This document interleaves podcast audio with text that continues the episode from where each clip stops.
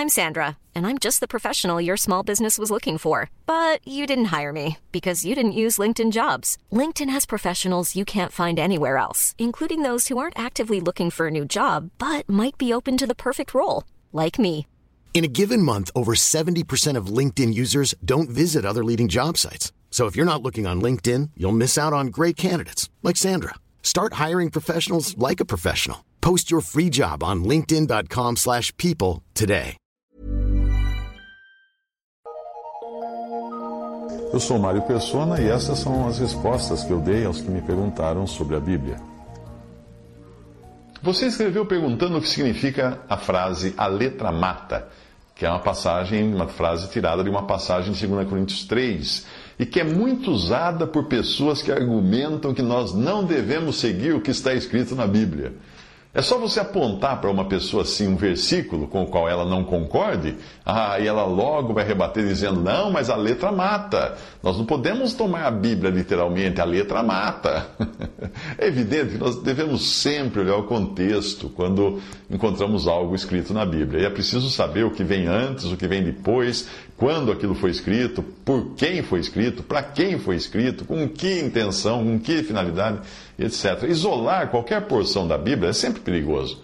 Existe, por exemplo, o versículo que diz: Não há Deus. Mas antes desse versículo diz assim: Diz o ímpio no seu coração, não há Deus. Salmo 14, 1. Se você falar, uh, fala, está na Bíblia que não há Deus, claro que está na Bíblia, mas o que vem antes? Né? Quando utilizado isoladamente, a expressão a letra mata tem o mesmo efeito.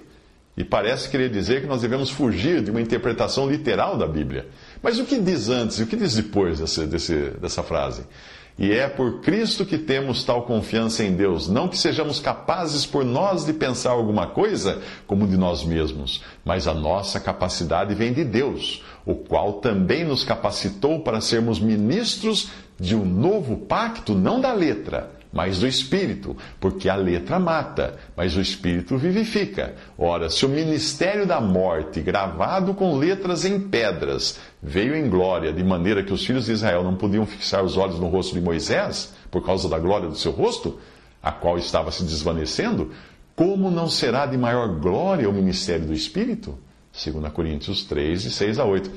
É evidente que a letra a qual o apóstolo está se referindo são os dez mandamentos, ou a lei como um todo, que foi dada a Israel com um propósito de provar o homem e revelar ser ele incapaz de seguir a lei. A lei, portanto, é o sinal de contramão, e nós somos aquele enorme caminhão entalado na rua estreita. Assim como faz o sinal de contramão, a lei nos mostra que nós estamos na contramão e que nada podemos fazer de nós mesmos para sair disso, a não ser por uma obra de Deus. É aí que entra a graça e é aí que entra Cristo morrendo no lugar do pecador. Portanto, quando o apóstolo diz que a letra mata, ele está dizendo que a lei tem o papel de condenar apenas, não pode dar vida. A letra da lei é a lente de aumento que revela o quanto eu sou mau e pecador. Um trecho de Romanos esclarece isso. Pois quando estávamos na carne, as paixões dos pecados suscitadas pela lei operavam em nossos membros para darem fruto para a morte. Mas agora fomos libertos da lei, havendo morrido para aquilo em que estávamos retidos, para servirmos em novidade de espírito, não na velhice da letra.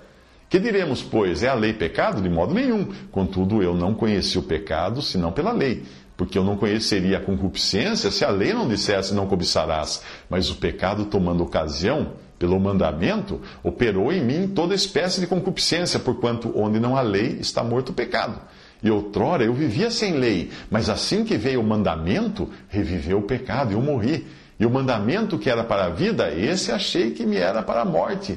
Porque o pecado, tomando ocasião pelo mandamento, me enganou e por ele me matou. De modo que a lei é santa e o mandamento santo, o mandamento santo, justo e bom. Logo, o bom tornou-se morte para mim? De modo nenhum. Mas o pecado, para que se mostrasse pecado, operou em mim a morte por meio do bem a fim de que, pelo mandamento, o pecado se manifestasse excessivamente maligno. Romanos 7, de 5 a 13.